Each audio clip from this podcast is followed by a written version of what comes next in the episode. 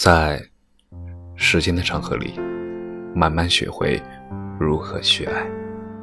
大家晚上好，我是深夜治愈师则是每晚一文伴你入眠，更多精彩尽在公众号“深夜治愈师”。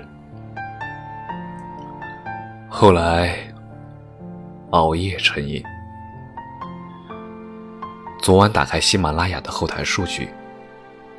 发现听节目的几乎都是在半夜凌晨十一点到凌晨两点，不禁思考为什么越来越多的年轻人喜欢熬夜。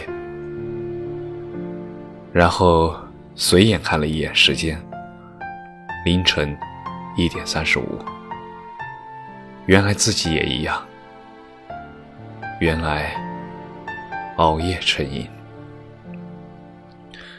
不知道从什么时候起，熬夜慢慢变成了一种习惯。越来越发现，只有夜晚的时间，才是真正属于自己的。后来才发现，熬夜是缓解压力的一种方式。世界都睡了，爸妈都睡了，老板都睡了，老师都睡了。竞争对手都睡了，全世界都睡了。你用这好不容易偷来的时光，赶紧做点自己喜欢的事。我喜欢在深夜听歌、看知乎。不知道你们每次熬夜都喜欢干什么？我从来不会在深夜里做出任何决定。因为每个人在夜晚的时候，情感是最脆弱的，很多决定都会在第二天一早感到后悔。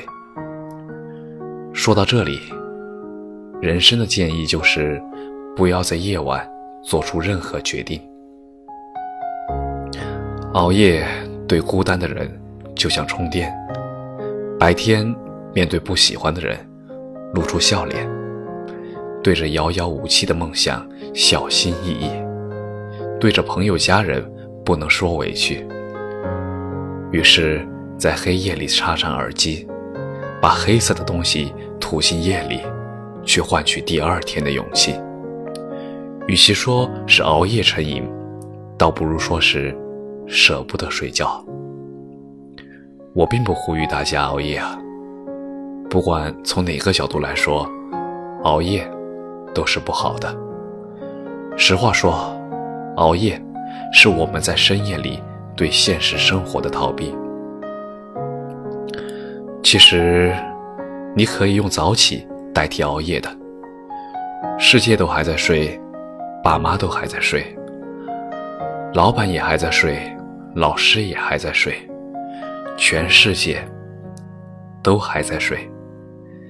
你就可以看着太阳慢慢升起，就会感觉光明原来总会到来，而你在乎的人也会慢慢醒来，世界还在慢慢运转，你依旧会有属于自己的时间。相信我，早起比熬夜更值得。陌生人。答应我，听完就睡觉，晚安。